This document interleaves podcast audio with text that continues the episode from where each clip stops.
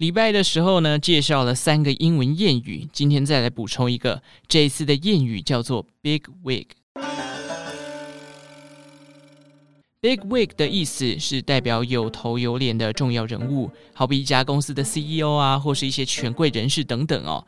其中 wig wig 指的是假发，那么为什么大假发会是代表重要的人物呢？首先呢，让我们把时间推回到十七世纪的欧洲，当时许多欧洲人深受梅毒肆虐之苦。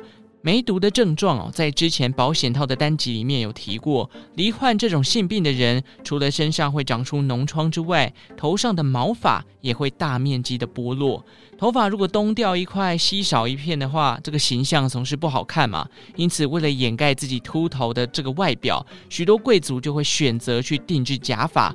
而在十七世纪带起这个风潮的男人啊，就是当年年纪轻轻就深受掉发之苦的法国国王路易十四。路易十四为了挽救自己脱发的外表，他找来了四十八位的这个假发制造商，精心为他打造假发。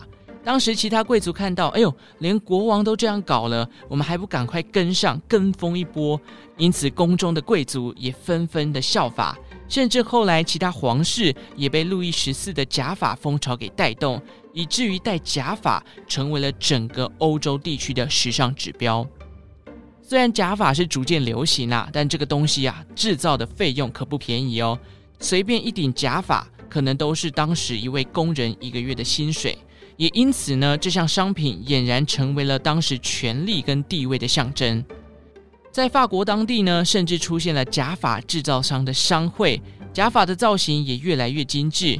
然而中世纪啊，这个欧洲人卫生习惯不太好，听说他们都不太爱洗澡哦。加上这个假发有一部分的材料又是来自动物的毛发。那很久都没有洗的这个毛发，很容易就产生虱子的问题。那假发通常又很大一顶嘛，所以又重又痒又热的假发，它虽然是地位跟权力的附属品啊，但是要驾驭它哦，感觉真的不是太容易的一件事情。此外，还有一个问题哦，那就是假发很容易有发臭的问题。啊，就像动物毛，很久不洗，那毛发就是会变臭嘛。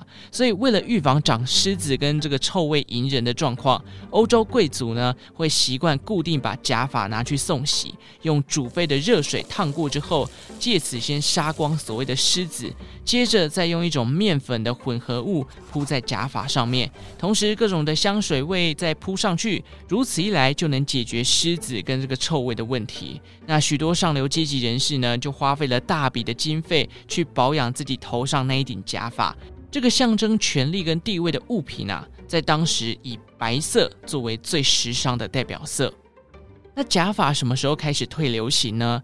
在十八世纪启蒙运动之后，人们开始意识到，诶，追逐假发这件事情来证明自己的贵族身份，是一件既愚蠢又无知的行为哦。